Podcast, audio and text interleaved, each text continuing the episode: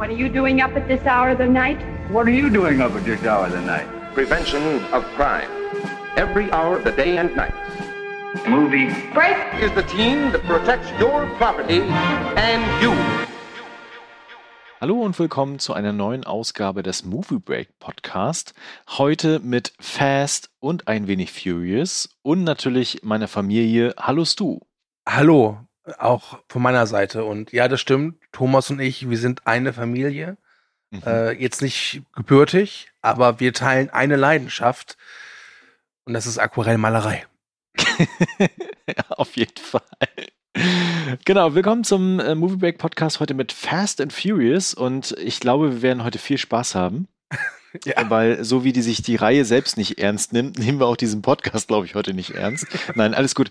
Wir wollen halt heute mal so ein bisschen äh, durchdriven oder driften äh, durch die komplette Reihe und so ein bisschen darüber sprechen, was Fast and Furious ausmacht, was so die einzelnen Filme sind, äh, wie wir zu dem Franchise auch stehen.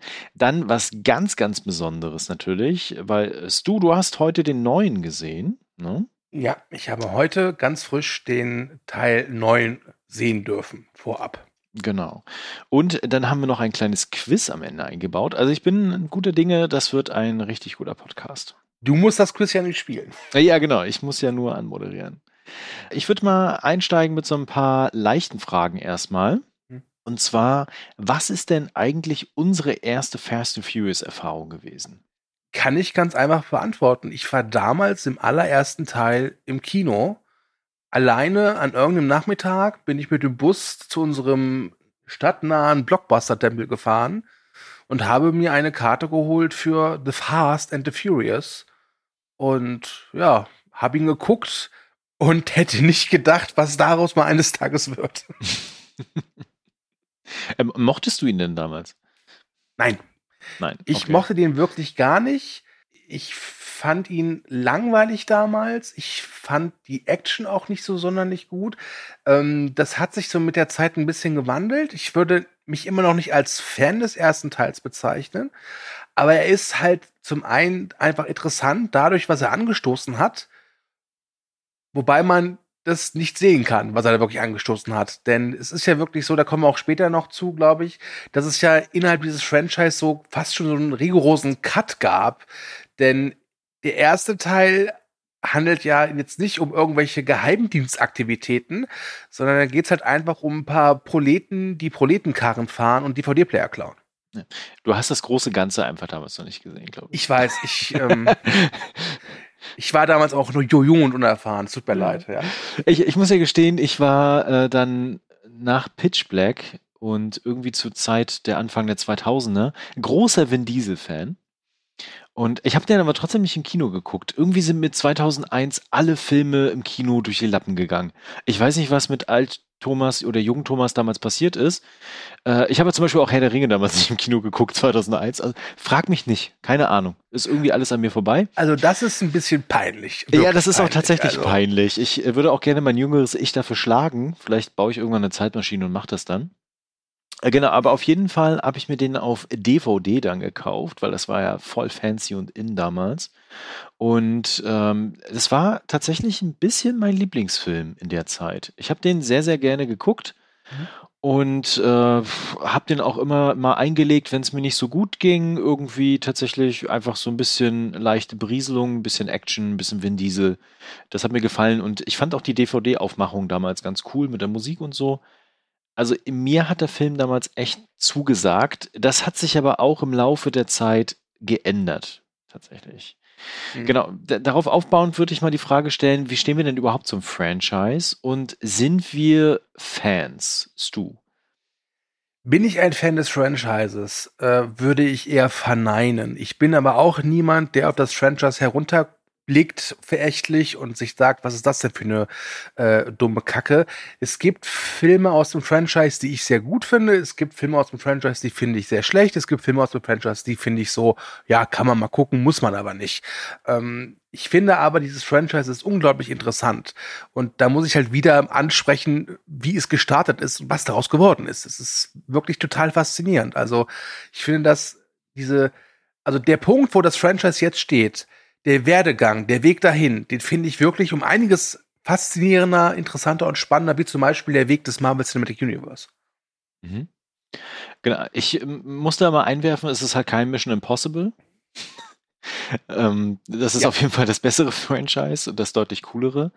Aber ich finde es auch interessant und ich habe jedes Mal die Hoffnung, wenn dann ein neuer Teil angekündigt wird oder wurde, ich meine, uns erwarten ja auf jeden Fall noch Teil 10 und Teil 11, was auch völlig irre ist. Und ähm, man hat immer die Hoffnung, dass dann der nächste Teil dann doch wieder so ein richtiger geiler Kracher wird. Ich kann nachher auch sagen, welche mir am meisten gefällt oder am besten gefällt. Und äh, es gibt so, so, so ein paar Höhepunkte, die gucke ich immer auch noch ganz gerne.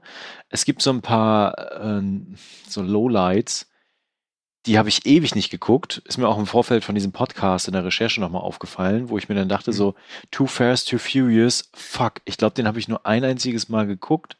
Und das ist quasi auch fast 20 Jahre her. Ich habe den damals im Kino gesehen. Okay, das ist peinlich. Oh, oh warte, aber pass auf, du weißt nicht, wie ich den geguckt habe. Ich Ja. war mit meinem sehr guten Freund Dennis, äh, hatten wir einen Sonntag, also nicht zu tun und das, das Kino war saugünstig zu der Zeit. Da gab es, glaube ich, irgend so eine Aktion, Sommeraktion Kino, irgendwie, wo man für einen Film drei Euro bezahlt hat. Mhm. Und dann sind wir halt wirklich für neun Euro ins Kino und haben halt drei Filme hintereinander geguckt. Und das war Too Fast and Furious. ja, Ja. dann Bruce Allmächtig und Ja. dann Hero mit Jet Li. Ah, okay. ja. Das ist Alles voll die. Steigerung, ey. Ja, ne?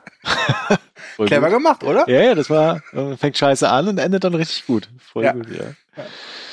Okay, und das für drei Euro. Richtig gutes Angebot, ey. Ja, oder, oder das ist 4 Euro gewesen, aber es war wirklich verdammt günstig dafür, dass wir, ich glaube, Sonntagvormittag rein und halt Sonntagabends raus sind. Ja. Genau, also als Fan würde ich mich auch nicht bezeichnen. Ich fieber jetzt nicht hinterher, wenn La Familia ja wieder den nächsten Film angekündigt hat und irgendwie, oh geil, Vin Diesel, Dwayne Johnson, sonstiges. Aber ich gucke sie halt gerne, ne, weil ich einfach auch so mich gerne von Action-Blockbustern berieseln lasse und immer dann die Hoffnung habe, das habe ich ja schon gesagt, dass sie dann doch mal was Cooles darstellen. Hm. Genau, dann äh, lass uns doch mal direkt einsteigen mit dem kompletten Franchise. Wir werden jetzt nicht jeden Film im Detail besprechen und nochmal so sagen, wie wir ihn fanden, wie die Kritik ist und sowas. Ihr findet die Kritiken alle eh auf Movie Break. Davon sind, glaube ich, sogar zwei von mir. Ich weiß es gerade gar nicht. Ähm, also auf jeden Fall könnt ihr euch da mal reinlesen. Und die schwanken natürlich auch sehr, sehr stark. Also nicht nur von den Kritiken her oder wie Kritiker, die sie betrachtet haben, sondern tatsächlich auch von, von Leserinnen und Lesern, was die gut fanden und was die schlecht fanden. Aber lass uns doch mal in das Jahr 2001 zurückblicken. Und zwar der Beginn auf der Straße, The Fast and the Furious oder, Stu, das hast du sehr, sehr gut geschrieben gehabt in einem Handout, als es noch um Nissans und geklaute DVD-Player ging. Ja, das ist, äh, ist halt wirklich der Fall. Und das kann man sich wirklich so richtig gar nicht mehr vorstellen, weil wir kennen jetzt Fast and Furious halt, dass da irgendwelche MacGuffins gejagt werden, die die Welt bedrohen, also irgendwelche äh, komischen Datendisketten, wenn man die halt irgendwo hochlädt, dann geht der Nuklearholocaust los oder so. Ja. Und im ersten Teil war es ganz einfach. Es gab einen jungen Cop, gespielt von Paul Walker, der äh, inkognito halt eingeschleust worden ist in so eine illegale Straßenrennszene und da halt eben den Dominic Toretto traf, gespielt von Vin Diesel. Und wem diese Prämisse bekannt vorkommt, das ist nicht verwunderlich, denn eigentlich ist The Fast and the Furious ein Remake von Gefährliche Brandung von Catherine Bigelow. Ja, nur halt mit Autos. Genau. Ich, ich glaube, was das Besondere damals war, tatsächlich waren diese Autos. Das ist auch in der Zeit gewesen, als so diese Street Racer und äh, Straßenrennen so berühmt geworden sind. Berühmt, berüchtigt, würde ich was sagen. Aber ganz ehrlich, ähm, ich bin ja, ich habe nicht mal einen Führerschein. Also ich finde Autos auch komplett uninteressant, aber ich kann bei manchen Autos die Faszination verstehen. Ich verstehe zum Beispiel die Faszination, die man äh, einem Aston Martin DB5 äh, äh, gegenüberbringt. Das ist ein Mhm. schönes Auto, gar keine Frage. Aber diese Faszination, so diesen aufgemotzten und potthässlichen Nissan-Karren, mit diesen ekelhaften Heckspoilern, habe ich nie verstanden. Das gibt's ja heute auch nicht mehr. Ne? Nee, ich glaube, das war weg. damals einfach in dieser Zeit so, in diesem Wandel von den, von dem Jahrtausendwechsel auch irgendwie so was ganz Neues, was Cooles, so was Hippes. Es war halt irgendwie, es waren die Straßenhipster damals. Das war doch auch die Zeit, wo Pimp My Ride so populär ja, war, Ja, oder? genau, genau. Ja, Also okay. das war einfach so, eine, so, ein, so ein gefühlter Zeitgeist, der da stattgefunden hat. Und der Film selber, das wird zumindest immer wieder irgendwo geschrieben, äh, basiert ja auch auf einem äh, Vibe-Artikel, Racer X heißt der, aus dem Jahr 1998, wo es halt auch so um diese schnellen Autos und Karren und sonstiges geht. Und das Wichtigste in dem ganzen Film ist ja eigentlich äh, das Lachgas. Mhm. Ich weiß gar nicht, wie oft Nos gesagt wird in dem Film. Äh, bestimmt so 20 Mal oder sowas. Also äh, genau, es, es geht eigentlich um diese Faszination von diesen grellen Farben, von diesen aufrüstbaren Gegenständen für das Auto, Heckspoiler, sonstiges, Lachgaseinspritzung. Ähm, ich glaube, wenn man aber das mal im Detail auseinander nimmt und die Autos selber auch mal betrachtet, ist das gar nicht so der fancy geile Scheiß damals gewesen, sondern einfach was Cooles, was man da hinstellen konnte. Ja, das zeigt sich auch sehr deutlich, auch die Erwartungen der Zeit, dass ja jetzt in den, jetzt nicht in den, erst in den letzten zwei Fast and Furious Filmen, sondern glaube ich, seit dem vierten oder fünften ja eigentlich diese, pardon, aber Prollkarren gar nicht mehr so im Fokus stehen, sondern doch diese, jetzt sind es ja so Muscle Cars, ne? Mhm, äh, genau. Diese, wie heißen die, äh, Mustangs, Dodge und auch natürlich so edle Vehikel, Lamborghini, Ferrari, die stehen jetzt im Fokus. Ich meine, man, man reift ja auch mit dem Alter, ne? Dann Ja, Gott sei Dank. trinkt man dann doch lieber Wein und isst Käse statt Hamburger. oh, ja. Ich habe heute wirklich eine Flasche Wein gekauft. Das macht mir gerade ein bisschen Sorgen. ja, du bist halt auch älter, ne? ja, ja. Genau. Was ich faszinierend fand an dem Film damals, das war ja quasi der Karrierewegbegleiter für Vin Diesel. Ich meine, ja, mit Pitch Black hat er da eine coole Rolle abgeliefert gehabt und das hat vor allen Dingen im Science-Fiction-Genre-Bereich, glaube ich, für viel Aufsehen gesorgt. Mhm. Aber mit The Fast and the Furious war, glaube ich, so sein kompletter Durchbruch. Ne? Dann war Vin Diesel gesetzt, was da. Obwohl er gar nicht viel gemacht hat, ehrlich gesagt. Und wenn man seine Vita mal so ein bisschen durchguckt, dann ist auch so abseits von The Fast and the Furious, geht da gar nicht viel. Ja, das ist also seine Karriere ist sehr interessant. Ähm, er hatte äh, so kleinere Auftritte als Schauspieler, hatte auch so, so ein so sehr kurioses Werbevideo, wo er so aussieht wie das dritte geheime Mitglied von Right Set Fred und da irgendwelche Spielzeuge in die Kamera hält Ja. und mit denen so rumspielt. Das ist sehr abstrakt, das könnt ihr euch auch bei YouTube finden. Und dann hat er äh, halt nie wirklich Rollen bekommen, hat dann aus, äh, mit, aus eigener Tasche so einen Kurzfilm finanziert, Multiracial hieß der. Und der kam sehr gut an. Ich glaube, der wurde auch bei dem einen oder anderen Festival gezeigt und äh, hat dann tatsächlich Steven Spielberg auf den Plan gerufen. Ja. Und der hat ihm dann eine sehr kleine, aber wie ich finde, sehr gute Rolle in Soldat James Ryan gegeben. der vom Scharfschützen dann abgeschossen wird. Genau, das ist auch eine sehr intensive Szene und da muss ich sagen, das ist vielleicht mit einer der schauspielerisch besten Szenen, die Vin Diesel je abgeliefert hat im großen Hollywood-Kino. Mhm. Und dann kam halt eben Pitch Black und relativ kurz danach halt The Fast and Furious. Und das hat so seinen Ruf halt zementiert. Ja. Also äh, Vin Diesel hatte versucht, auch in anderen Rollen zu glänzen. Es gibt zum Beispiel diesen äh, Gerichtsthriller, ähm, äh, ich weiß den Titel gerade nicht, aber der ist von Sidney Lumet, wo man Vin Diesel mit Haar sehen kann. Mhm. Äh, der soll wohl, Find Me Guilty heißt der. Und Find Me Guilty soll wohl relativ okay sein. Ich meine, es ist halt Sidney Lumet, einer der größten Regisseure Hollywoods aller Zeiten. Ähm, aber ich glaube, dass Vin Diesel mittlerweile echt verstanden hat, wo seine Qualitäten liegen und wie er mit seinem eigenen Marktwert umgeht. Genau, deswegen hat er ja auch so ein Problem gehabt, dass Dwayne Johnson da so reingepoltert Ja. ist.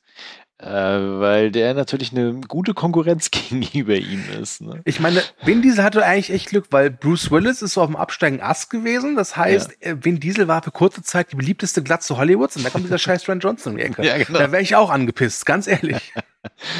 Äh, vielleicht nochmal zu The Fast and the Furious. Ähm, genau, also Remake hast du ja schon gesagt, quasi von gefährliche Brandung. Ne? Mhm. Und darauf aufbauend vielleicht zwei Fragen. Erstens, ist der Film gut gealtert? Ich glaube nämlich nein. ähm, er ist halt schon wegen dem Zeitgeist schlecht gealtert, Mhm. weil die machen halt einen riesen Hackmack wegen einer LKW-Ladung von DVD-Playern.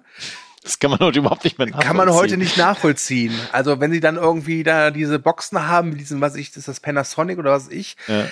das ist schon ein bisschen seltsam, aber auch so von der Filmsprache her ist es so ein typischer Film der Anfang der 2000er. Mhm. Gedreht wurde er von Rob Cohn, das ist ja auch ein interessanter Regisseur, weil der eine Zeit lang wirklich auch ähm, für ordentlich Kohle gesorgt hat. Äh, in Hollywood hat ja auch mit Vin Diesel den ersten Triple X gedreht, den dürfen wir auch nicht vergessen, die Reihe. Ja. Ähm, und mittlerweile so Sachen dreht wie The Hurricane Haste oder The Boy Next Door mit Jennifer Aniston, äh, Jennifer Lopez meine ich. Ähm, und ah, der Film ist, ich finde, man kann sich den noch, also man kann sich ihn besser angucken als die zwei, die danach kamen. Mhm. Das schon, aber sie sind halt einfach nicht zu vergleichen mit den Filmen ab Teil 4. Und ich glaube, das ist das große Problem, was viele Leute mit dem Film haben. Es ist nicht so sehr, dass sie da irgendwie total krasse High-Check-DVD-Player klauen, sondern ganz einfach, dass man von Fast and Furious ganz andere Action mittlerweile gewohnt ist, als das, äh, wie halt im ersten Teil inszeniert worden ist. Ja. Genau, das würde ich halt auch einwerfen, ne, dass man heute auch ganz andere Sachen im Blockbuster-Genre gewohnt ist. Das ist damals noch so ein richtiger klassischer Thriller gewesen, mehr oder weniger. Und ich, ich glaube, wenn du halt ins Fast-Genre eintauchst, musst du ihn halt gucken, einfach um die Geschichte auch zu kennen. Ähm, alles, was danach folgt mit äh, Bruder, Familie, Agentenkram und sonstigen Scheiß, denkt man sich dann in meinem ersten Film irgendwann, wo ist denn das eigentlich? Ja. Und ähm, ich glaube, der Film lebt vor allen Dingen heute auch immer noch von der Chemie zwischen Vin Diesel und Paul Walker. Ja, wobei da will ich auch ehrlich sagen, ich fand die nie so stark, diese Chemie. Also ich natürlich, ich glaube denen aufs Wort, dass die in Real Life Best Friends aller Zeiten waren. Und es tat mir auch für Diesel und natürlich die Angehörigen von Paul Walker auch unglaublich leid, dass der so früh von uns gegangen ist. Aber ich fand diese Freundschaft, die wirkte schon im ersten Teil, also im ersten Teil äh, sind ja noch Rivalen zu Beginn. Mhm. Ne? Aber ich finde, je öfter sie auf der Leinwand zu sehen waren, desto, es war, es war irgendwie too much irgendwann. Ja. Ne, das so, so, so diese, diese, diese zwei Freunde, die man irgendwo stehen sieht, die sich unterhalten und alle fünf Minuten, ah, voll geil, High Five. Ähm, so wirkte das immer auf mich. Ja, so ähm, läuft das doch auch mit besten Freunden okay, dann muss okay. ich meine Freundschaft mal ein bisschen äh, hinterfragen, glaube ich. Brofist. Brofist, ja. Ähm, genau, Vin Diesel hat sich dann erstmal von The Fast and Furious verabschiedet. Ja, Hatte weil, auch, pass auf, ja. Ich habe nochmal nachgeguckt. Er hat tatsächlich gesagt, irgend vor langer Zeit, dass er kein Interesse an Fortsetzungen hat. Ja, genau. Hat gut funktioniert. Ja, ja. Ich meine, damals war er auch noch gut im Geschäft. Da gab es ja. ja. dann, wie gesagt, Triple X und auch andere Actionfilme, wo er dann gut involviert war. Genau, und Fast and Furious musste erstmal ohne ihn weitermachen, hatte aber zumindest Paul Walker im Sequel dann behalten. Mhm. Und die Titel, die sie diese Filme haben, die sind ja eh der Hammer. Ne? Also da, gibt es ja auch kein Muster und irgendwas, was du rauslesen kannst. Auf jeden Fall heißt der zweite Teil Too Fast, Too Furious. Ja, und äh, ja, das ist. Ich bin echt am überlegen, ob ich den zweiten oder den dritten Teil am schlimmsten finde. ähm, ich würde aber wirklich sagen, ich glaube, dass ich den zweiten einen Ticken äh, scheißiger finde als den dritten. So ein Ticken noch. Wie gesagt, äh, also ich habe den zweiten ewig nicht gesehen, aber ich habe ihn auch vollkommen verdrängt, was da überhaupt irgendwie drin passiert. Und den dritten habe ich mir ehrlich gesagt wirklich noch nie angeguckt, weil ich da auch kein Interesse hatte. Weil das muss man auch sagen, bei äh, Teil 2 ist halt Vin Diesel nicht dabei und bei Teil 3 ist auch Paul Walker nicht mehr dabei. Aber Vin Diesel ganz kurz am Ende. Ganz kurz zumindest, ja. Ne? Das ist ja, das ist ja, also Vin Diesel wurde ja gar nicht mehr mit dieser Reihe in Verbindung gebracht und dann gab es halt diesen Cameo am Ende. Und damit hat sich Vin Diesel so ein bisschen wieder etabliert. Und das dürfen wir nicht vergessen. Ich glaube, der dritte Teil ist, glaube ich, mit einer der wichtigsten Teile des gesamten Franchises, mhm. weil er nicht nur Vin Diesel zurückgebracht hat, sondern auch einen Mann ins Spiel gebracht hat namens Justin Lin, der halt diesen Film inszeniert hat und der danach Teile 4, 5 und 6 auch inszeniert hat und jetzt wieder Teil 9 und der wird auch Teil 10 und 11 inszenieren. Und ich hätte es damals nicht gedacht, weil ich halt Tokyo Drift auch nicht gut fand, aber der Mann kann Action inszenieren. Das hat er dann im vierten und aller, aller, aller spätestens im fünften Teil wirklich unter Beweis stellen können. Ja, auf jeden Fall. Und jetzt das Allerverrückteste. Der Teil 3 Tokyo Drift spielt eigentlich, oh, jetzt darf ich mich nicht verhaspeln, nach Teil 6, richtig? Äh, ja, ja, genau. Ne? Genau. Genau. Am Ende von Teil 6 taucht am Ende als Cameo Jason Statham auf und wir mhm. sehen, dass er für den Unfall in Tokyo Drift verantwortlich ist, bei dem Hahn stirbt. Ja. Und ich will ehrlich sein, also, weißt du, es geht mir nicht darum, dass es irgendwie seltsam ist, dass sie in Teil 5 und 6 Klapphandys haben und in Teil, äh, nee, Quatsch, äh, Smartphones haben und Teil 3 Klapphandys. Das ist mir egal. Mhm. Ähm, aber ich, wenn wir es mal vergleichen mit dem Marvel Cinematic Universe, okay, da gibt's auch viele Sachen, die, glaube ich, eher durch Zufall äh, passiert sind. Ja? Ja. Aber die gesamte Fast and Furious-Reihe, es kann mir keiner erzählen, dass die eine Art Masterplan haben. Kann mir Nee, niemand erzählen. Nein, definitiv nicht. Nein. Die setzen sich vor jedem Film, die Autoren in ein Zimmer mit den Produzenten und dann kommt dieses obligatorische, ey, wisst ihr, was geil wäre? Und dann wird's gemacht. Und ich weiß nicht, ob ich diese Kaltschnäuzigkeit ähm, toll finde oder ob sie mich abschrecken soll. Es ist, glaube ich, so, es, es, es, es hält sich so die Balance. Das Problem ist, sie kommen damit durch, anders als beispielsweise das Transformers-Franchise, was ja auch so eine vollkommene Katastrophe ist. Mhm. Aber sie kommen damit durch. Ja, also ganz ehrlich, ich will auch, ich will auch ehrlich sein, mir war Hahn auch immer vollkommen egal. Das war, das war für mich immer der Typ, der Brad Pitts Figur aus den Ocean's Eleven Filmen imitiert, weil auch Brad Pitt in den Ocean's Eleven Filmen immer was frisst. Ja? Ja. Hahn hat ja immer eine Chipstüte dabei und isst so und snackt mal, hm, hm, wo ich mir auch dachte, pff, Leute, das ist unrealistisch. Der Typ wäre schon längst so aufgedunsen, der würde in diesen Porsche nicht reinpassen. Glaubt mir, ich spreche aus Erfahrung. Ja? Ja. Ja. Ähm, das Spannende bei, ich meine, True Fast and Furious, ich glaube, den schieben wir jetzt einfach beiseite. Der ist tatsächlich Ja, ja. auch nicht so relevant. Geht halt irgendwie so um, um Drogen, sonst Gedöns, keine Ahnung was. Aber Und- äh, das sollte noch sagen, er etabliert die äh, Rolle des Roman, gespielt von Tyrese Gibson. Das stimmt, das stimmt. Ja. Und, Und, ich Ja. muss hier noch ganz kurz etwas sagen. Ich finde, Tyrese Gibsons Figur ist mit einer der schrecklichsten Figuren im gesamten Franchise. Danke. Es gibt diese eine Szene, ich weiß nicht, in welchem Film das ist, da kommen sie nochmal zu, das zu dem Haus zurück und machen nochmal so ein Grillfest. Und äh, da haut dann irgendeiner so einen Spruch raus und er muss sich total feixen. Das war tatsächlich äh, so gedreht auch tatsächlich. Also beim Dreh passiert, er musste einfach Ja, lachen, weil so in so einer Ja. Szene improvisiert worden ist. Du, Das ist mir also, zumindest am meisten in Erinnerung geblieben von ihm. Ja, du, wie gesagt, ich kenne den Mr. Äh, Gibson nicht persönlich, ist vielleicht ein netter Typ, Ja. ähm, aber ich finde seine Rolle halt weitestgehend einfach nur nervtötend. Ja, das stimmt. Äh, Tokyo Drift ist ja insofern interessant, weil sie ja da eigentlich ein neues Setting irgendwie reinbringen wollten. Haben halt gewählt, eine Tokio, neues, geil, fancy, alles scheiß, Kram neu und sowas. Und vor allen Dingen Driften. Ne? Ja. Driften ist hier das Nonplusultra. Alle müssen driften und gucken sie ja auch irgendwie die besten Locations, wo sie dann tatsächlich so eine Drifts auch reinbringen. Lustigerweise hat er dann Need for Speed das dann auch dann sofort aufgenommen als Spielereihe Hm. und hatte immer das Gefühl, alles, was Fast and Furious macht, müssen wir auch machen im Spiel. Ja, das fand ich immer ganz, ganz schlimm, weil ich war früher immer so Fan von diesen hier Need for Speed Most Wanted, wo du halt so Polizeijagden Mhm. machst. Ja. Und ich fand mit dieser ganzen Underground-Serie hat sich das dann für mich verloren. Leider. Ja, Genau. gut. Ähm, ich möchte hier aber noch eine, äh, eine Person erwähnen, ähm, die wichtig ist, die auch bei Tokyo Drift ihren Einstand gefeiert hat. Nämlich der Drehbuchautor, ja, ja, ich weiß, ihr wundert euch, wie Fast and Furious hat Drehbuchautoren, doch, hat, ja, die gibt's.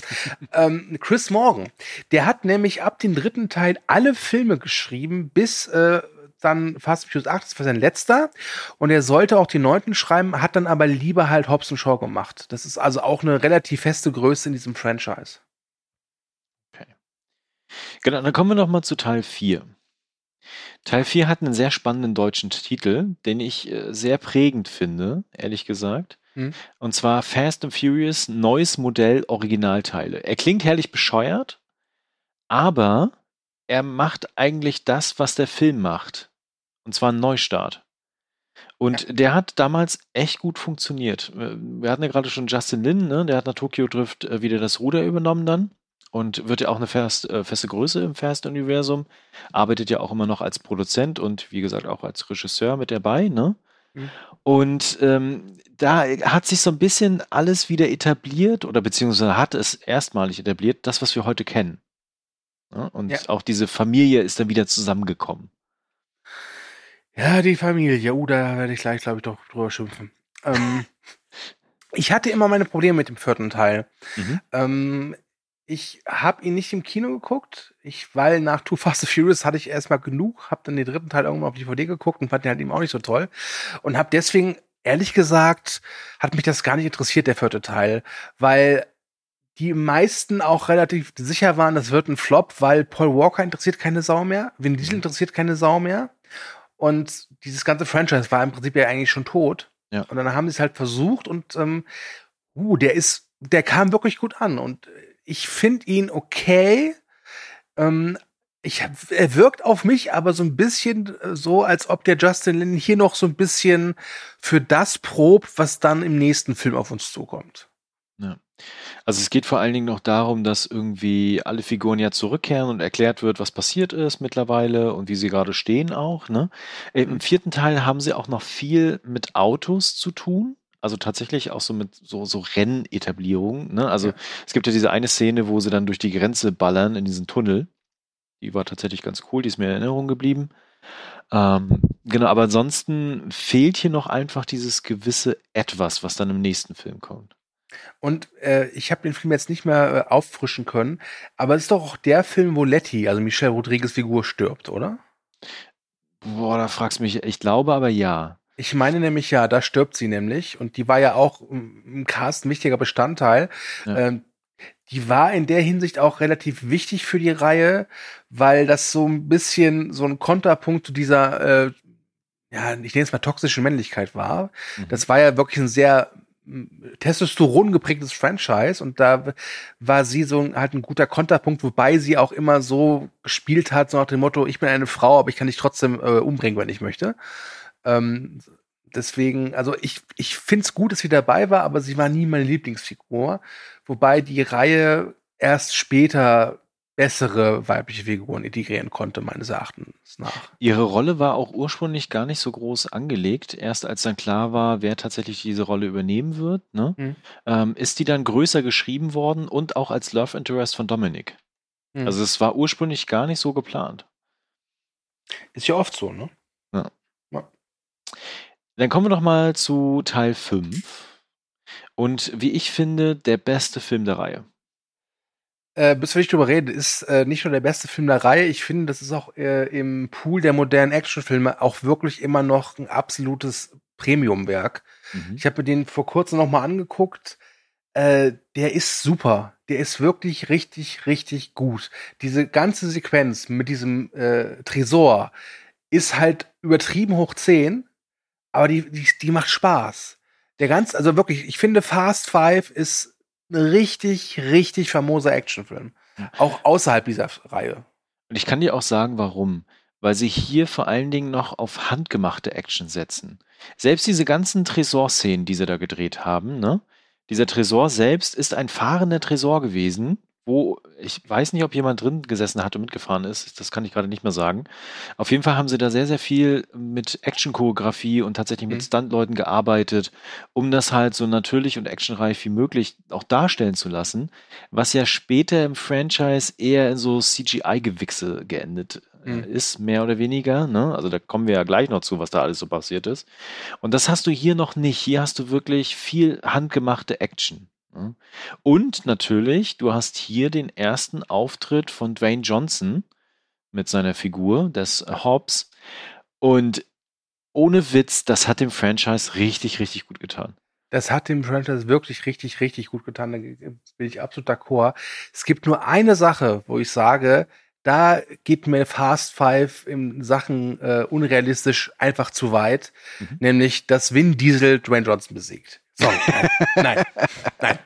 Ich meine nichts gegen, seien wir ehrlich, der Winnie Boy, Thomas, seien wir ehrlich, der wird uns beide mit dem kleinen Finger kalt machen, müssen nicht drüber reden, gar keine Ja, Frage. ja. Aber nicht den Dwayne. Ja, genau. Kann den anhusten. Ja. Ja. Aber der war, also wirklich, der hat unglaublich Spaß gemacht und ich bin mir bis heute, finde ich das unverzeihlich von mir, dass ich ihn nicht im Kino geguckt habe. Ich hatte die Chance, habe gesagt so, ach nee, Fast Furious, ach, muss nicht sein. Nee, danke. Ähm, das war ein Fehler. Ich glaube immer noch, das ist der beste Teil der Reihe. Ich würde auch sagen mit Abstand. Es gibt natürlich auch weitere Filme der Reihe, die mir gut gefallen haben, aber der ist unerreicht. Und ich glaube, habe, sagen, sagen wir es mal so, ich habe nicht das Gefühl, dass sie, dass sie diese Qualität jemals wieder erreichen werden. Ja, das kann durchaus sein. Ich habe ihn tatsächlich im Kino geguckt und es ist der einzige Film vom Fast and Furious Franchise, den ich im Kino gesehen habe. Alle anderen Ja, habe ich irgendwie also dann hast geguckt. du ja, ja, alles richtig gemacht, ne? Ja, habe ich auch. Das ja. bügelt jetzt nicht dein Herr der Ringe-Versäumnis aus, mein Lieber, aber immerhin. Äh, Was wir ja nicht sagen, ich habe alle drei nicht im Kino gesehen. Jetzt ist Schweigen, okay. Ich mache mal einfach weiter. Ähm, was Fast Hallo, mein Name ist Du, ich suche einen neuen Podcast-Partner bei Movie Break. Meldet euch bei mir, danke. Was bei Fast Five noch etabliert ist, äh, wird, ist dieses Internationale. Also bei Teil 4 hat man das schon so ein bisschen, aber bei Teil 5 wird noch mehr darauf geachtet quasi. Es gibt mit Hobbs diesen super Agenten, es gibt diese Organisation, alle kommen irgendwie zusammen und haben Connection und äh, dort Verbindungen und sonstiges und können ja auch am Ende dann auch flüchten und sowas. Und es, es wird größer mit dem Film. Deutlich größer. Und äh, das, ist, das sieht man auch sehr gut, die Beliebtheit des Films, weil der auch bei uns in der Community mit 7,4 wirklich ziemlich äh, deutlich auf der 1 steht, wenn es um die Reihe geht. Ne? Also, ähm, also der auf Platz 2 ist der erste Teil und der hat 6,6 Punkte im Durchschnitt. Also da sind wirklich einige Fans hier. Und das hat auch äh, das Franchise selbst gepusht an den Kinokassen. Ne? Total. Ich glaube, es war der erste Film, der auch über eine Milliarde eingespielt hat der Reihe. Und ich glaube, da, das war auch der Moment, wo Universal dann so erst so richtig gecheckt hat, so, oh, warte mal. Da, da gibt's ja Das- Kohle. Das könnte, könnte noch gut für uns ausgehen, ja. Ähm, genau, also eine, eine Milliarde hatte tatsächlich nicht eingespielt gehabt. Oh, okay. Äh, das war dann der siebte erst, der das richtig durchstoßen hat. Aber danach gingen die Zahlen halt richtig mächtig nach oben. Ne? Also er hatte 626 Millionen eingespielt weltweit und äh, dann der nächste schon 789 Millionen und dann Fast 7, klar, mit Paul Walker dann auch der Geschichte, 1,5 Milliarden. Okay, man muss halt dazu auch leider sagen, so, so, so gemein es klingt, aber es ist jetzt so derselbe Effekt wie auch jetzt zum Beispiel bei The Dark Knight, wenn halt ein Schauspieler während der Dreharbeiten stirbt und ist dann noch so ein bekannter und beliebter Schauspieler, äh, dann sorgt das für ordentlich Presse und dann gehen die Leute erst recht rein. Ne? Ja. Also klingt hart, ist aber leider so. Reden wir mal ganz kurz über Fast and Furious 6, beziehungsweise, ja, tatsächlich Fast Furious 6, ohne sie. Ah, das ist wirklich verrückt. Äh, genau, der Film mit der längsten Landebahn der Welt und Aha. mit Letty. Die ist wieder zurück und hat Amnesie. Tudum. Stimmt, sie ist böse. Und das, das ist auch sehr interessant. Das ist nämlich etwas, was die Fast and Furious Reihe sehr gerne macht. Einfach mal einen Bösen holen, um ihn dann am Ende als Guten dastehen zu lassen, um dann wieder in die Familie, in Familie aufgenommen zu werden. Das ist so, das machen die halt häufiger. Ich möchte jetzt nicht spoilern, aber wer den Trailer zum neunten Teil gesehen hat, kann sich ungefähr decken, wie das Ganze endet. Ich wollte dich nachher noch fragen, aber ich habe es schon geahnt gehabt. Oh, Ja. Ähm, ich habe diesen Teil auch nicht im Kino gesehen. Ich wollte es aber. Mhm. Ich werde aber nie vergessen, ich stand mit einem Kumpel oder, äh, und seiner Freundin im, im Kinofoyer Freitagabends und guckten auf die Anzeigetafel und sagen, ja, okay, lass uns Fast 6 gucken. Klar, okay, der fünfte war echt super. Ja, okay, lass uns sie gucken. Und vor uns war wirklich so gefühlt so eine halbe Fußballmannschaft, die irgendwie da schon rumgegeiert hat und rum, äh, rumgeschrien und die, einige Leute haben auch schon irgendwie so, so heimlich getrunken. Also du hast gesehen, dass die irgendwelche Wodkaflaschen dann in ihrem äh, Hosen da versteckt hatten. Und dann haben wir da gesagt, so, oh, vielleicht gucken wir doch was anderes. Ja. Und ich will ehrlich sein, ich habe es nicht bereut. Ich konnte mit dem nicht so viel anfangen. Das war so das erste Mal in die, also das ist das erste Mal, aber da, das war mir too much. Ich fand, der fünfte Teil hat das so, diesen Balance gut hinbekommen, dass, dass die Action-Szenen zwar dich auch so als Zuschauer ausgelaugt haben, dass du aber nicht aus dem Film rausgekommen bist und dachtest so, boah, ich brauche jetzt Ruhe. Und der sechste Teil, das, den, weiß ich doch, den hatte ich auf Blu-ray mir damals ausgeliehen und den habe ich wirklich so in zwei Teile geguckt, weil ich irgendwann einfach keinen Bock mehr hatte. Beim sechsten fangen sie ja auch an, alles zu vermischen. Ne? Also ursprünglich, Mhm. wo die Reihe herkommt und diese ganze Familiengedöns und so. Und gleichzeitig bringen sie nochmal Hobbs zurück und dieses ganze Agentenkram und mit Shaw, in dem Fall Luke Evans, also einer der Shaw-Brüder, halt auch so einen internationalen Spionage-Superagenten-Shit. Ähm, machen auch gleichzeitig einen kleinen Heist zwischendurch. Also alles, was man sich irgendwie so vorstellen Mhm. kann, aus so beliebten großen Franchises und Blockbustern, schmeißen die da zusammen und produzieren durchaus auch mal coole Szenen, wo man dann so denkt, so, ah ja, ganz nette Action, ganz coole Action. aber es ist halt auch schon echt trashig mittlerweile. Und was man vielleicht auch noch ansprechen sollte, das ist ja auch der Teil, wo Gal Gadot stirbt. Mhm. Weil das vergessen viele, dass die ja ihre, sage ich mal, Hollywood-Karriere nicht als Wonder Woman angefangen hat, sondern halt eben mit den Fast and Furious-Filmen. Ich glaube, die war vorher Model, glaube ich. Äh, bin Ja. da jetzt nicht so bewandert. Und ich weiß noch, dass das damals auch durchaus so, ja, nicht durch die Presse ging, aber es, es, es ging ein, ein Echo durch die Fangemeinde, dass Gal Gadot jetzt wirklich stirbt. Und ich finde es fast schon ein bisschen verwunderlich, dass die bislang nicht wieder aufgetaucht ist, aber ich glaube, es liegt einfach daran, weil die halt mit Wonder Woman und dem Ja. DC Universe gut zu tun hat. Genau, also sie hat, sie muss nicht. Ja. ja. Genau, das war Teil 6. Ähm, das ist auch der letzte Film, wo Justin Lin damals zumindest die Regie übernommen hatte. Hm. Und dann gab es einen Wechsel. Und ich finde, mit dem Wechsel zu Regisseur James Wan, der ja eigentlich eher für so Horrorgeschichten bekannt war, ist irgendwas Verrücktes mit dem Franchise passiert.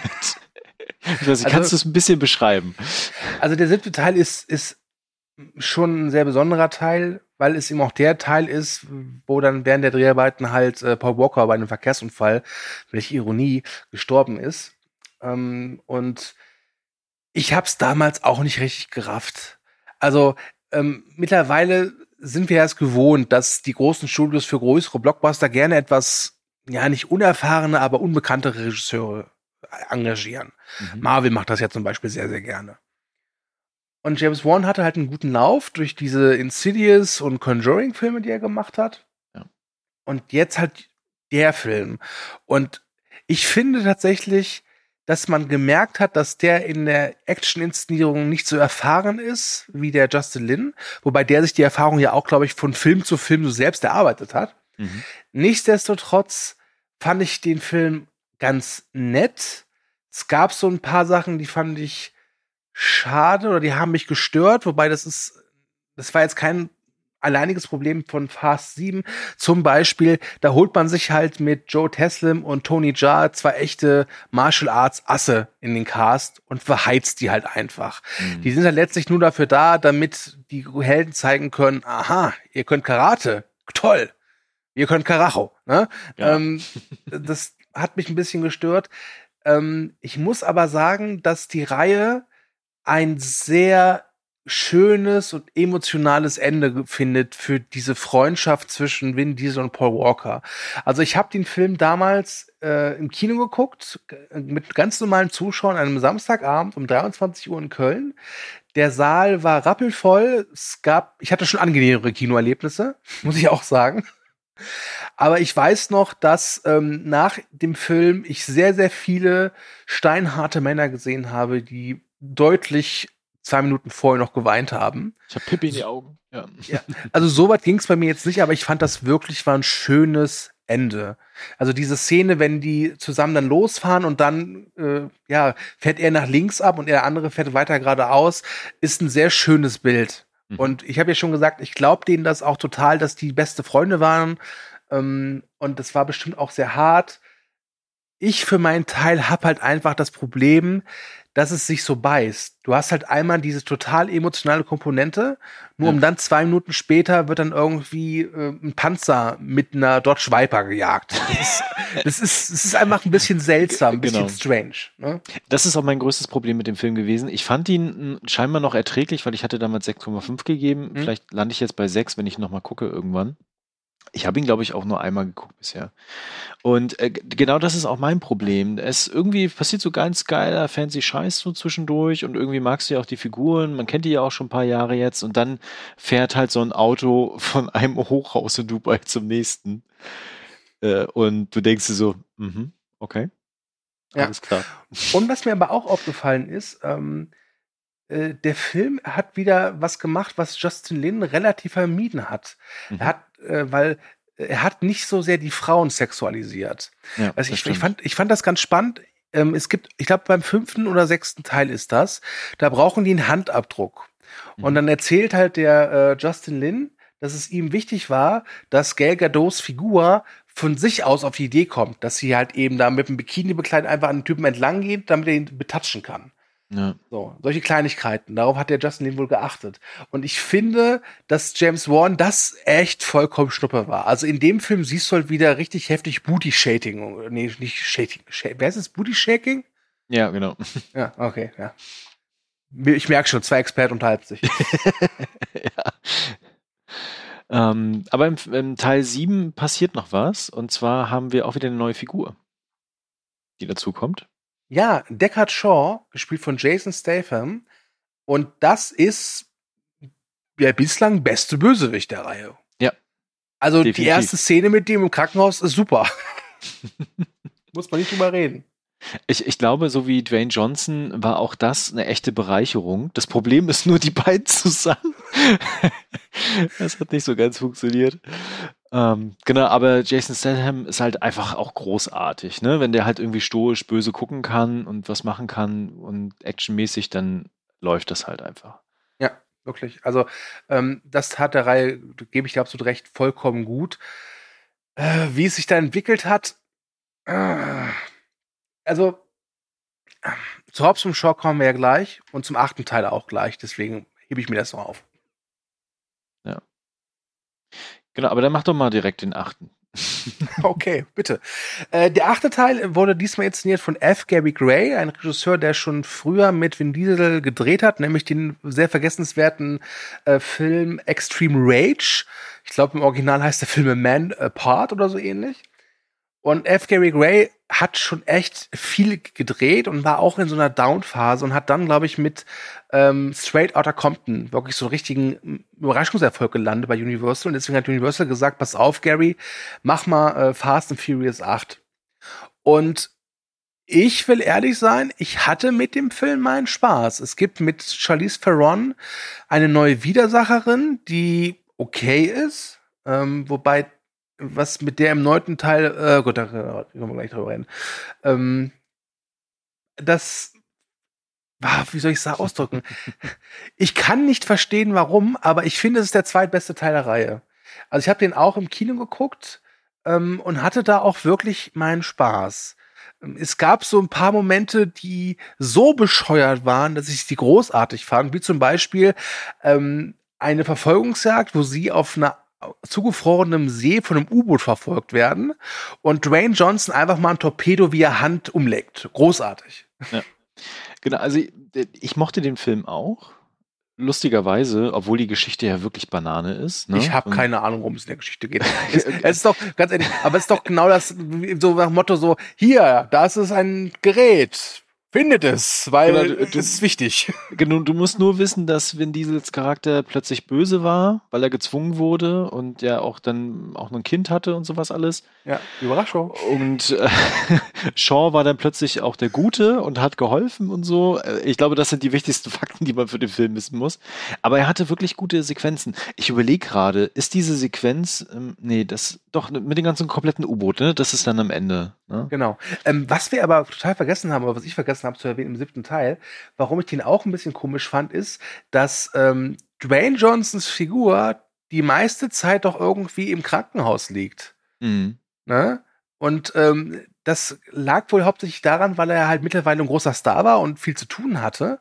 Und da soll sich ja auch schon so rauskristallisiert haben, dass Vin Diesel mit ihm nicht so richtig klarkommt. Dass es da wohl wirklich so Alpha-Männchengehabe gab. Und die Crew, also die, die ursprüngliche Crew, und dazu zähle ich halt eben jetzt auch äh, jemand wie Terry Gibson, waren halt ganz klar Team Vin Diesel. Mhm. Und äh, ja, kann ich verstehen, weil, seien wir ehrlich, außerhalb des Fast-Franchises hat so ein Terry Gibson jetzt auch nicht so viel gemacht. Gut, er hat in Transformers mitgespielt, aber weißt du, welche Rolle er in Transformers gespielt hat? Nein. Äh, nein, nein, irgendeine. Also, ne? genau. Irgendeine. Ne? Und das tat dem siebten Teil auch nicht so richtig, richtig gut. Aber im achten war es dann wieder gut. Und was auch erwähnt werden muss, meine Fresse, die Chemie zwischen Dwayne Johnson und Jason Statham, die fand ich so arschgeil in dem Film. Das die habe ich ja. so abgefeiert. Das war wirklich das absolute Vergnügen, dabei zuzugucken, bis dann jemand gesagt hat, komm, wir machen jetzt Film draus. genau. Also ich erinnere an diese, diese Gefängnisszene, wo die da eingesperrt sind gegenüber, Super. ne? Und das Super. ist einfach, das ist richtig. Das ist auch äh, Comedy-Action-Kunst. Ja. ja, wirklich großartig gemacht. Habe ich mir wirklich mit großer Wonne angeguckt. Wirklich. Mhm. Und äh, finde halt, wie gesagt, das ist der zweitbeste der Reihe. Ähm, und ja, dann kam eben Hobbs und Shaw. Genau, aber wir haben ja nicht nur mittlerweile das Film-Franchise, sondern wir haben auch so ein bisschen was abseits mit so, zumindest einem Spin-off mittlerweile, vielleicht kommt da Mhm. auch noch mehr, ich kann es mir natürlich vorstellen. Genau, und eines von diesen Spin-offs sollte dann Hobbs and Shaw sein, weil sie sich gedacht haben von Universal, hm, wir haben ganz viel Geld gemacht und wir haben zwei coole Stars hier, lass uns doch noch mehr Geld machen. Die Voraussetzungen waren aber eigentlich richtig gut. Genau, die Voraussetzungen waren gut, ja. Ne, Du hattest halt Statham und Johnson, du hast gesehen, Teil 8, die harmonieren super miteinander. Mhm. Du hattest David Leach, der den ersten John Wick co-inszeniert hat und Deadpool 2 gemacht hat und Atomic Blonde. Der kann auch gut Action inszenieren, gar keine Frage. Ja. Ne? Und dann, ja, Idris Elba als Schurke, nicht zu vergessen. Ja, stimmt, den gibt's Genau. ja auch noch. Aber ich weiß nicht warum, ich habe mir den damals an, auch angeguckt im Kino und ich dachte mir, das ist zu viel irgendwie des Guten. Also, und einige Sachen, also ich will ja ehrlich sein, ich war auch überrascht, als dann Kevin Hart auftaucht und Ryan Reynolds, gar keine Frage. Auch wenn die halt nur ihre typischen Rollen halt gespielt haben. Also Kevin Hart spielt Kevin Hart und Ryan Reynolds spielt Deadpool. ähm, aber das hat nicht funktioniert. Die Action war halt groß, aber das war so, ich glaube, das war das erste Mal so richtig im Fast and Furious Franchise, wo mich die Action zu keiner Zeit richtig abgeholt hat, weil es mir einfach, glaube ich, zu sehr CGI war. Ich Ja. habe nichts gegen CGI-Action, weil du kannst halt einige Sachen nicht anders umsetzen. Ist halt einfach so. Aber Hobbs Shaw, ich habe den für diesen Podcast, den gibt's ja gerade bei Amazon Prime, habe ich den angefangen. Ich habe nach einer halben Stunde aufgehört. Ich hatte, ich habe es nicht mehr, es ging nicht mehr. Kein Bock mehr. Ich, ich, ich kann das nachvollziehen. Und das Problem, was sie haben, ist einfach, dass sie noch mehr wollten. Noch größer, noch härter. Und eigentlich ist es ja schon ein, Science-Fiction-Film, wenn man das Ja. genau betrachtet. Ja. Und das ist das Problem. Das ist einfach so drüber, dass es dir auch fast egal ist. Und dann ist der Film auch einfach viel zu lang, weil sie dann am Ende gesagt haben, so, ach komm, dann lassen wir noch irgendwie Dwayne Johnson nach, äh, was war Hawaii fliegen und äh, da ein bisschen ähm, auf die Kacke hauen. Ja, nee, das hat echt nicht funktioniert. Aber er fliegt ja nicht nur nach Hawaii. Er muss ja etwas erledigen und das ist ja auch so ein roter Faden der Reihe. Mhm. Und ich finde, darüber sollten wir jetzt auch mal reden. Ja. Und dieser rote Faden ist nicht etwa Autos oder Krachbumm. Nein, es ist Familie. Familie, genau. Boah, meine Fresse, wenn, ganz ehrlich, wenn ich Vin Diesel noch einmal das Wort Familien sagen höre, raste ich aus. Wirklich. Es geht mir so auf den Piss. Ich will, es tut mir wirklich leid. Aber ich verstehe diese Art der Familie einfach nicht. Hey, du bist jetzt Familie. Ich habe vor zehn Sekunden deinen besten Freund umgebracht. Das ist egal. Aber Das du ist egal. Ist Du hast die. Pizza bezahlt. Du bist jetzt Familie. Das ist Und für die Familie tut man alles, selbst wenn sie für einen nichts tut oder so. wirklich. Also, das, ich verstehe es nicht. Ich, ähm, Ich, ich finde, dass dieser Begriff Familie auch total inflationär be äh, benutzt wird. Und nicht nur in den Filmen, sondern auch, wenn es um die Filme geht. Also, wenn Vin Diesel sich da hinstellt und sagt, er hat jetzt seine Familie zusammen, um Fast and Furious zu drehen, dann, nee, lass mich damit in Ruhe. Sag einfach, du hast deine Freunde und Kollegen beisammen, du drehst jetzt Fast and Furious 29 und gut ist. Aber dieses Familiengesabbel geht mir tierisch auf die Nerven. Wirklich. Ja. Und das ist aber auch das Konzept dahinter. Wir sprechen ja gleich nochmal über so ein paar Sachen, die das Franchise sehr groß gemacht haben. Mhm. Und das nehmen wir jetzt einfach vorweg. Das ist halt eine Sache, die das groß gemacht haben, weil die Leute stehen da drauf. Die Leute finden das total cool, wenn Vin Diesel da wieder über Instagram oder Twitter irgendwie was reinhaut, wo er dann sagt so, ja, Familie ist jetzt hier und wir machen jetzt einen Film. Ich bin Groot. Und ähm, ja, das gehört irgendwie dazu mittlerweile. Weißt du, als ich in einem Alter war, wo ich dafür wahrscheinlich empfänglich gewesen wäre, Mhm. da gab es nur eine Familie, die groß in den Medien war, das war die Kelly Family. Ja, aber ja, aber so funktioniert das halt. Die ähm, Menschen finden das, die Zuschauer finden das irgendwie cool, die werden, werden davon angesprochen. Und äh, Sibbe ist ja zum Beispiel auch so ein großer Fan der Reihe. Und der findet dieses Familienkonzept auch so großartig. La Familia. Äh, Nee, das ist, das ist mir zu aufgesetzt und zu Ja. kitschig. Ich habe ja heute, wie gesagt, den neunten Teil vorab sehen können. Und ich war kurz, als ich dann wieder zu Hause war, war ich kurz davor zu sagen, ich gucke jetzt mir Her Hereditary an. Einfach um so einen Ausgleich zu finden, weil dieses Familiending einfach Scheiß so. auf die Familie, genau. genau. Aber das ist doch mal schon mal ein gutes Stichwort. Äh, Vielleicht kannst du einfach mal ein paar Sätze erzählen zum neunten Teil. Ja, lest meine Kritik auf movieback.de. Okay, gut. Dann äh, gehen wir weiter. Nein. Als ich aus dem Film rauskam, war ich wirklich hin und her gerissen, weil ich kann diesem Film einige Qualitäten nicht absprechen. Und diese Qualitäten liegen in der Action. Justin Lin ist wieder mit an Bord. Und es gibt wirklich richtig tolle Actionsequenzen. Ja, du siehst, es ist CGI, aber trotzdem machen die Spaß. Wer zum Beispiel äh, diesen total furchtbaren Six Underground gesehen hat von Michael Bay mit Ryan Reynolds, der glaube ich letztes Jahr auf Netflix äh, seine mhm. Premiere gefeiert hat, der weiß, dass man mit so ein paar Magneten echt richtig coole Sachen machen kann. Und was die in dem Film mit Magneten machen, spottet halt wirklich jeder physikalischen äh, Logik. Gar keine Frage. Aber es ist halt geil. Sorry. Wie gesagt, also Action over the top, definitiv, ganz klar. Ich meine, äh, in den ersten 20 Minuten äh, wird ein Auto zu Tarzan. Also das ist, es ist halt Schwachsinn hoch 10. Ja. Ähm, aber es ist gut gemachter Schwachsinn und ich finde, dass der Film da auch weiß, was er ist. Das Problem ist aber, mhm. dass vor und nach diesen Action-Szenen, manchmal auch währenddessen, halt immer auch eine Geschichte erzählt wird.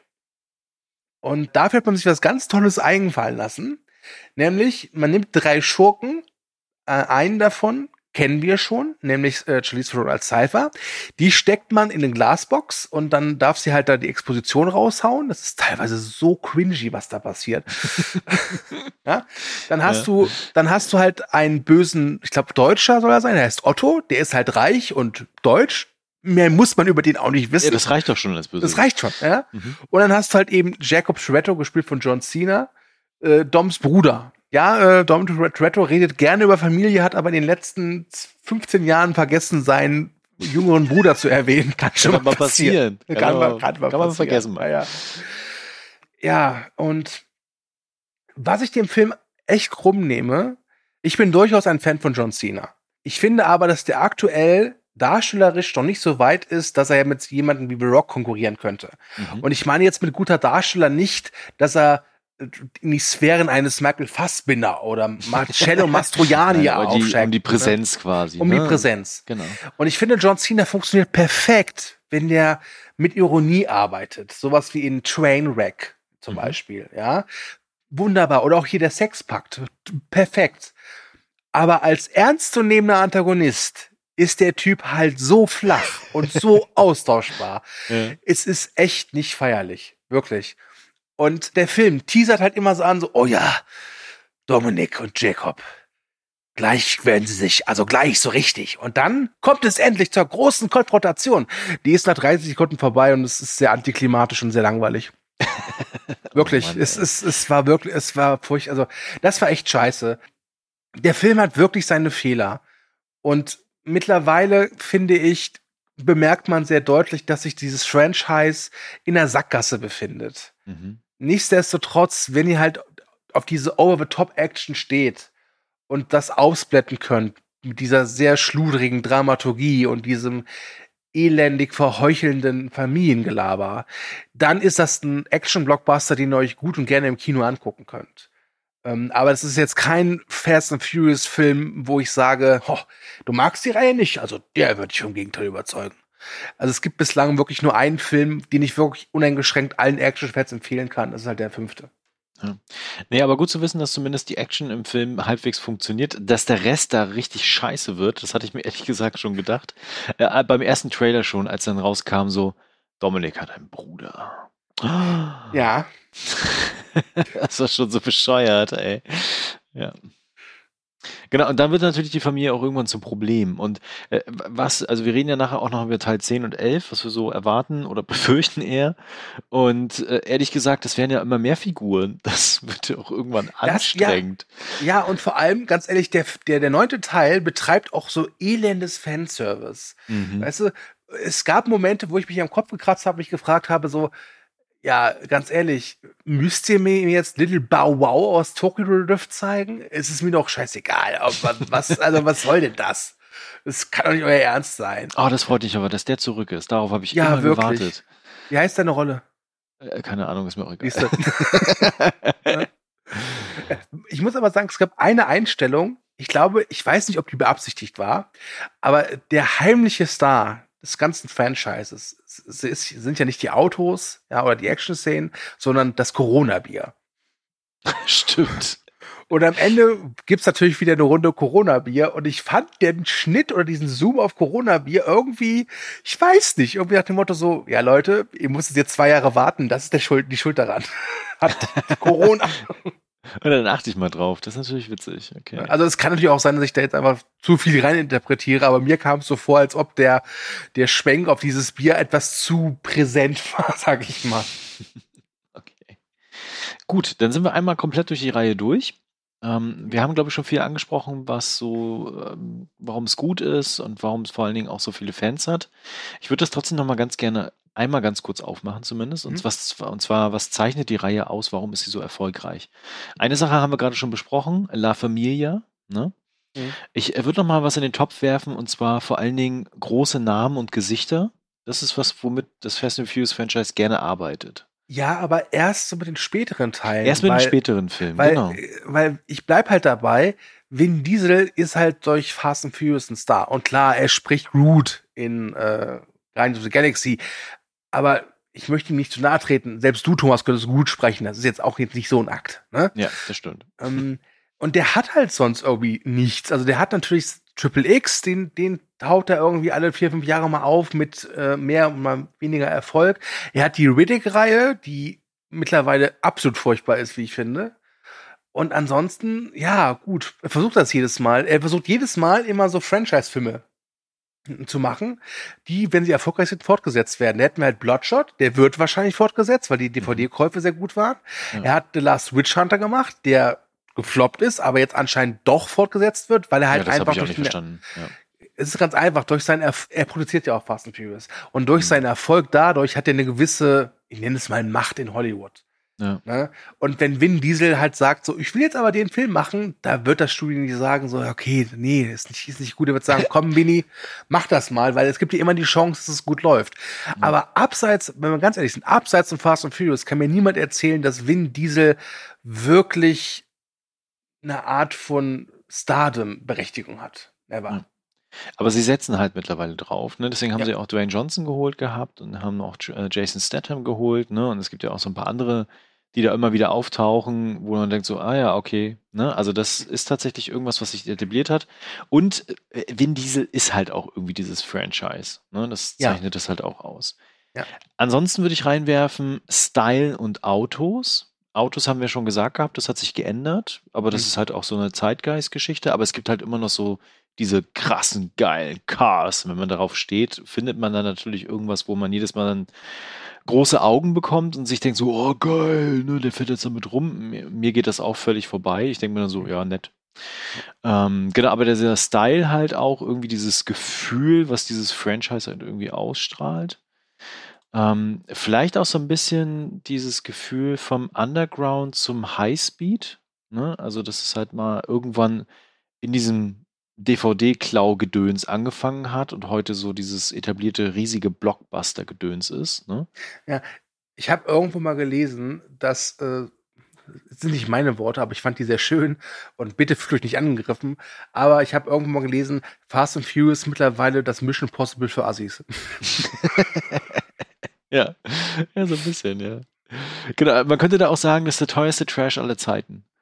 Äh, abseits von Transformers.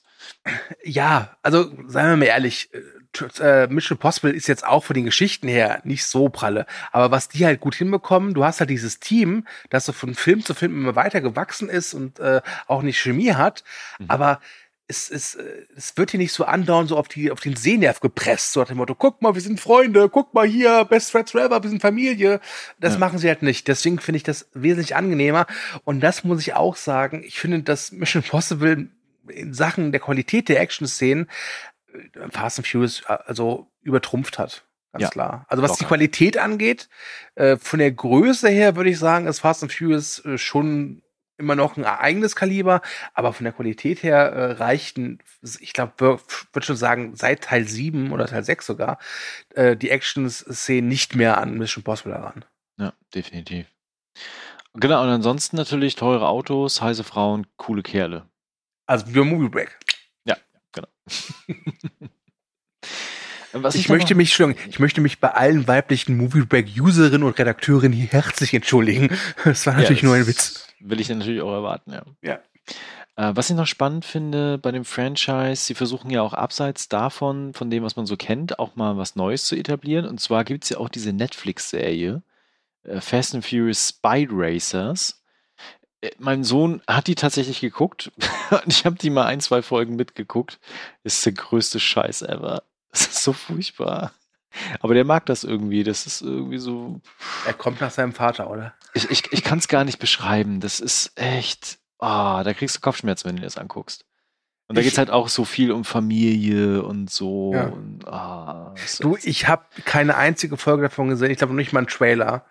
Ähm, aber ich, ich, ich, ich überlege gerade, ist mir diese Serie jemals bei Netflix auch nur untergekommen? Ich glaube, nein. Ich glaube, Netflix war, nicht. hat sich schon von Anfang an gedacht, so, ah, nee, mach die mal nicht bei dem in die Liste rein. Guckt der eh nicht. Gut. Hast du noch was zu dem Thema sonst? Ähm, nein, ähm, ich würde gerne über eine Sache reden. Mhm. Und da dieser Podcast ja wahrscheinlich rauskommt, wenn der neunte Teil schon in die Kinos ist oder wenn er kurz davor ist, würde ich jetzt gerne einfach mal eine kleine Spoilerwarnung aussprechen für den neunten Teil. Mhm. Ihr seid hiermit gewarnt. Okay. Ähm, es ist ja ein offenes Geheimnis. Also es wurde ja auch schon in der Presse äh, beworben damit und propagiert. Deswegen, die meisten sollten es wissen, die sich mit diesem Franchise vielleicht so ein bisschen auseinandersetzen. Aber es ist ja jetzt wirklich so, dass im neunten Teil wird das Meme endlich umgesetzt. Fast and Furious goes to space. Ich habe es mir schon gedacht gehabt. Äh, Wie bauen Sie das denn ein? Was machen Sie denn da?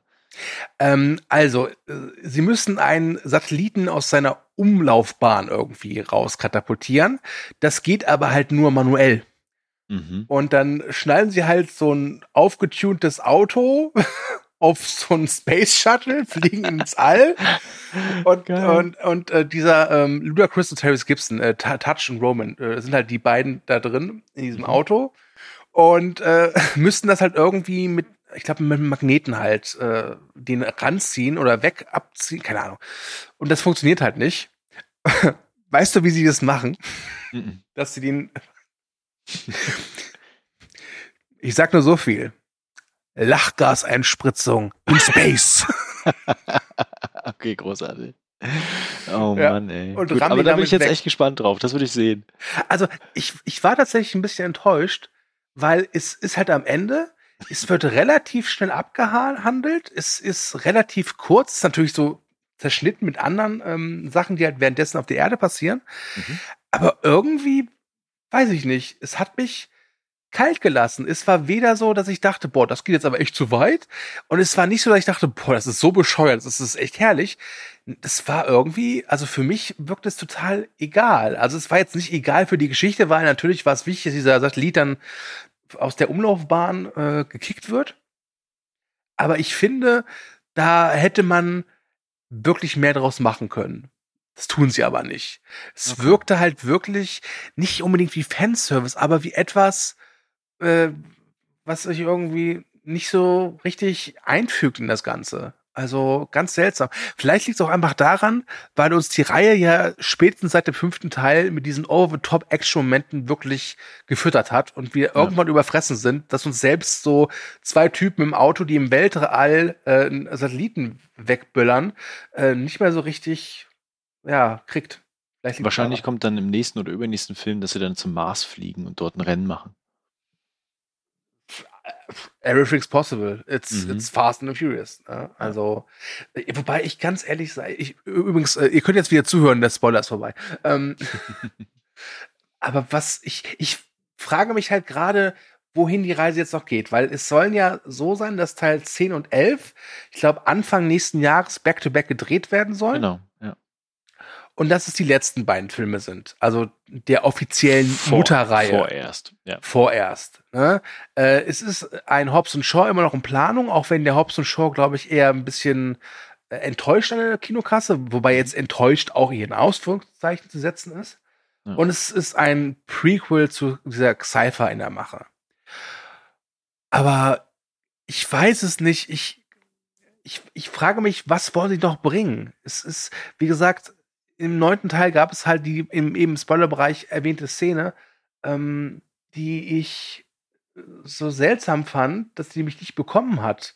Und wenn die mich nicht bekommt, was wollen die jetzt noch bringen? Und weißt du, was mein Wunsch wäre? Mhm. Wenn es wirklich so ist, dass 10 und 11 das Ende sein soll, was außer wenn diese, glaube ich, niemand glaubt, dass nach Part 11 Schluss sein wird, fände ich, dass es so eine Art Klammer wird. Und das im elften Teil endet damit, sie klauen wieder DVD-Player. Das, oh, finde das ich toll. so mega lustig. Ja. Oder PlayStation 5. ja, genau. Nee, äh, keine Ahnung, was sie, also das ist ja das Problem von den nächsten beiden Filmen, ne? Wahrscheinlich werden sie sich noch mal ein, zwei Superstars reinholen Mhm. oder Überraschungsgasts, Cameos, was auch immer. Vielleicht taucht ja auch Keanu Reeves auf. Keine Ahnung. Und äh, vielleicht werden sie so eine Art Race War etablieren. So ein, so ein Straßenkrieg, der weltweit ausgefochten wird. Und dann wird das Baby oder das Kind von, von Dominik entführt und dann müssen sie da hinterher und irgendwie sowas. Kann ich mir vorstellen. Gab es das nicht alles schon irgendwie? Ja, ach komm, die setzen sich doch eh in den Screener Room dann mit einem Haufen Kokain, ziehen das einmal durch und packen so ein paar Sachen an die Pinnwand und denken sich dann so, oh, das ist witzig. Und äh, daraus Hält wird euch ein Film fest. geschrieben. Fast and Furious. Bei den Wikingern. Zeitreise, Leute. Oh, Zeitreisen. Oh, das ist ein geiles Thema. Ja, das finde ich gut. oh Mann, ey. Ja. Gut, ähm, genau, dann würde ich ähm, noch eine Sache mit dir gerne machen. Okay. Und zwar das Franchise hat ja bestimmte Sprüche und One-Liner und coole Zitate. Mhm. Und deine Aufgabe ist jetzt, ich habe so ein paar Zitate rausgesucht gehabt. Du hast sie auch vorliegen. Ich lese sie aber gleich nochmal vor. Und du sollst raten, aus welchem Film des Franchises das Zitat stammt. Und ich bin mal gespannt, wie akkurat das sein wird bei dir. Also, ich muss jetzt mich jetzt beschweren. Ich finde, das, äh, da fehlt mein Lieblingszitat, nämlich dieser DVD-Player ist von Panasonic. Das fehlt. Das, okay. Also, Ich- ich versuche mein Bestes. Okay, ich fange mal an. Mhm. Und zwar mit dem äh, ersten Zitat. Egal wie schnell man ist, die Vergangenheit ist schneller. Uh, ähm, ich sag mal, das ist der vierte Teil. Das war der letzte. Äh, so hast du aufgepasst, oder? ja, ja, stimmt. Gut, äh, dann mache ich mal mit dem nächsten weiter. Und zwar, Moment, da mache ich mal ein bisschen Abwechslung. Äh, Leute, die haben einen Panzer. Äh, das ist der sechste, meine ich. Nee, nee, der, der siebte. Nee, der sechste. Der sechste. Genau, der sechste Der von äh, Ludacris, das ist ja die Panzerszene. Gut, äh, dann machen wir mal. Es gibt nichts Mächtigeres als die Liebe der Familie. Doch Ja, wenn komm, was ist im neuen Teil? Helen Mirren sagt das. genau, doch wenn daraus Wut wird, dann gibt es nichts Gefährlicheres. Ja, Familie, Ja. Familie. Ich will gar nicht wissen, wie oft du heute schon Familie gehört hast. Oft. Ich muss auch sagen, dass ich mittlerweile die äh, Toretto-Familie gruseliger finde als die Familie aus Texas Chainsaw Massacre. Okay. Äh, Dann haben wir, es heißt, eine freie Straße hilft einem beim Nachdenken darüber, wo man war und wo man hin will. Was ist das für ein bescheuertes Zitat? Also, was ist das? Es- Oh, ähm, eine freie Straße hilft beim Nachdenken. Ähm, ich sag der erste. Ist der zweite. Oh. Verdammt. Ja, aber nah dran. Man wendet sich nicht von seiner Familie ab, auch wenn sie es tut. Ähm, das ist, glaube ich, der sechste mit Letty, oder? Ja, das ist der Ja. sechste. Sehr gut. Keine Vergangenheit, keine Zukunft, nur der Moment zählt. Es klingt auf jeden Fall sehr nach Vin Diesel.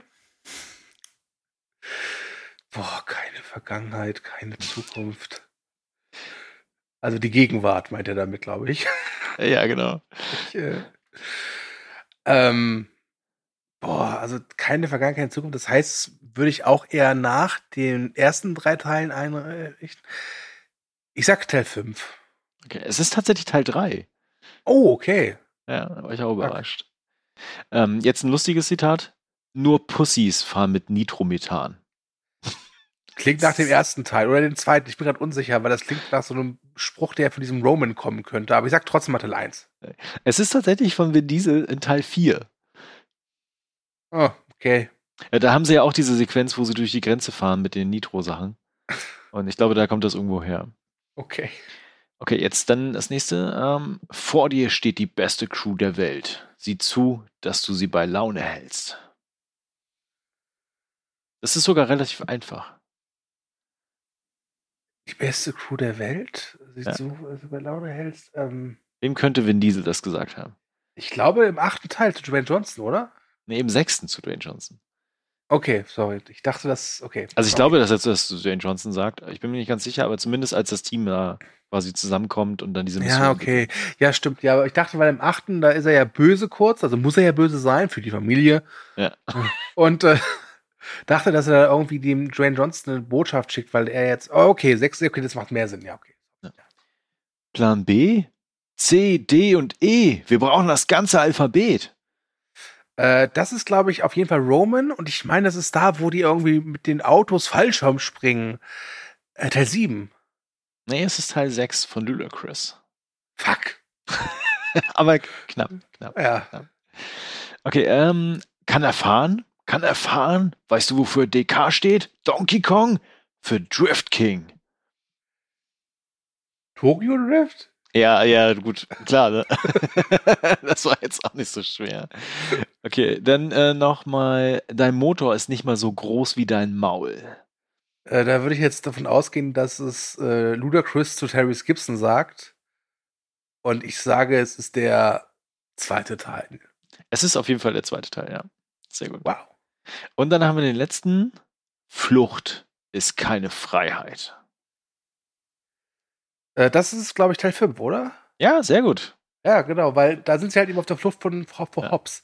Das ist ja auch diese schöne Verfolgungsjagd zu Fuß äh, in den Favelas. Kommt fast die Hälfte richtig. Also du bist ein richtiger Fast and Furious Experte. Ich glaube, echte Fans hassen mich jetzt, weil ich jetzt äh, die ganze Zeit jetzt hier rumgehackt habe auf diese verkackte Familie. Gut, dann äh, wären wir tatsächlich am Ende. Wie gesagt, was wir von Fast 10 und 11 erwarten, haben wir, glaube ich, so ein bisschen zumindest schon behandelt. Ich, ich glaube, ich habe da keine großen Erwartungen mehr. Ich bin einfach gespannt, was passieren wird und äh, was uns da Universal irgendwie entgegenschmeißt. Ich bin aber auch erstmal so gespannt, wie viel Geld tatsächlich jetzt äh, F9, Fast 9, The Fast Saga, also diese Titel machen mich wahnsinnig. Im äh, Original ist es wird. halt schlimmer mit den Titeln, ne, muss man Ja. sagen. Ich glaube, es gab doch, war es der sechste oder siebte, der hieß, glaube ich, im Original The Fate in the Furious. So, Ähm, bisher hat er 498 Millionen eingespielt. Man muss aber dazu sagen, also zumindest in den USA läuft er ja schon länger, aber international läuft er ja gerade erst an. Ja, wobei in China gab es ja ähm, so ein kleines Problem, Problemchen. Oh ja, ein Problemchen, ja. Weil, also die, wenn ich mich recht erinnere, liefen die in China relativ gut, die Mhm. Filme. Und John Cena hat halt irgendwann in einem Interview gesagt, also Thailand, äh, nicht Thailand, Taiwan, Taiwan, ja. Taiwan, ähm, als eigenständiges Land bezeichnet. Und das mögen die Chinesen ja gar nicht, weswegen sich dann John Cena wohl im schlimmsten Mandarin, ich glaube, wenn Mugiwara das gehört hat, ist er, glaube ich, äh, erbost im, im Boden versunken vor Scham, äh, sich entschuldigt hat. Das hatte so ein, auch ein richtig fieses Geschmäckle. Mhm. Und deswegen hat der wohl relativ underperformed in China. Ja. Äh, nichtsdestotrotz glaube ich, dass die Zahlen, die im Rest der Welt äh, bislang eingespielt hat, sehr deutlich zeigen, dass wenn es ein normales Kino-Opening wäre, also ohne Corona, wäre der auch wieder ziemlich durch die Decke gegangen. Auf jeden Fall. Ne? Zeigt das recht deutlich. Ich weiß jetzt gar nicht genau, wann er bei uns startet. Am Also, 15. Juli. am 15., ne? Ja. Okay. Gut. Okay, dann sind wir am Ende. Das war ein wilder Ritt. Wir sind ordentlich rumgedriftet, haben ordentlich äh, Lachgas eingespritzt. Tatsächlich. Ah, das ist ein richtig guter Abgang hier. Ja. Und äh, es hat mir wieder Spaß gemacht mit dir. Ich habe jetzt irgendwie Teil, total Bock, nochmal Teil 5 zu gucken. Muss ich gestehen. Ich, ich auch. Ich, ich wollte ja wirklich für diesen Podcast noch ein paar Filme nachholen, Ja. aber just in dem Moment gibt's sie weder bei Netflix noch Amazon in, in der Flat. Und das fand ich sehr schade, weil ich wirklich Bock habe, den fünften Teil nochmal zu gucken und aber auch den ersten nochmal. Irgendwie juckt es mich da schon. Ja, den ersten habe ich immer noch auf DVD und den fünften habe ich auf Blu-ray zu Hause. Oh, okay. Das sind auch die einzigen beiden, die ich habe. Ich habe keinen einzigen. Okay, Jo. dann äh, würde ich mal einen Deckel drauf machen. Vielen. Dank fürs Zuhören. Schreibt gerne in die Kommentare erstens, was ihr vom Franchise äh, denkt und was ihr davon haltet, ob ihr Fans seid, ob ihr sagt, so die Familie, da geht nichts drüber. Und ob ihr den neunten, wenn der Podcast dementsprechend schon raus sein sollte, schon gesehen habt, dann könnt ihr auch gerne schreiben, was ihr davon haltet und äh, wie ihr diese besondere Spoiler-Szene auch beschreiben würdet oder ob die cool war oder nicht. Genau, ansonsten neigt uns, teilt uns, verbreitet die Kunde und ich sage schon mal Tschüss und gebe an dich, Stu, du hast das letzte Wort. Ja, ähm, ich bedanke mich auch für Thomas, dass er mich hier so adäquat durch diesen Podcast geleitet hat. Das hast du dir sehr, sehr gut gemacht. Man merkt einfach, wir sind eine Familie. Und ähm, wenn ihr dieser Familie etwas Gutes tun wollt, dann guckt doch mal bei Movie Break vorbei. Gibt's auch bei Instagram, Twitter und Facebook. Und damit stelle ich jetzt mein Bobbycar auch in die Garage und gehe zu Fuß nach Hause. Tschüss.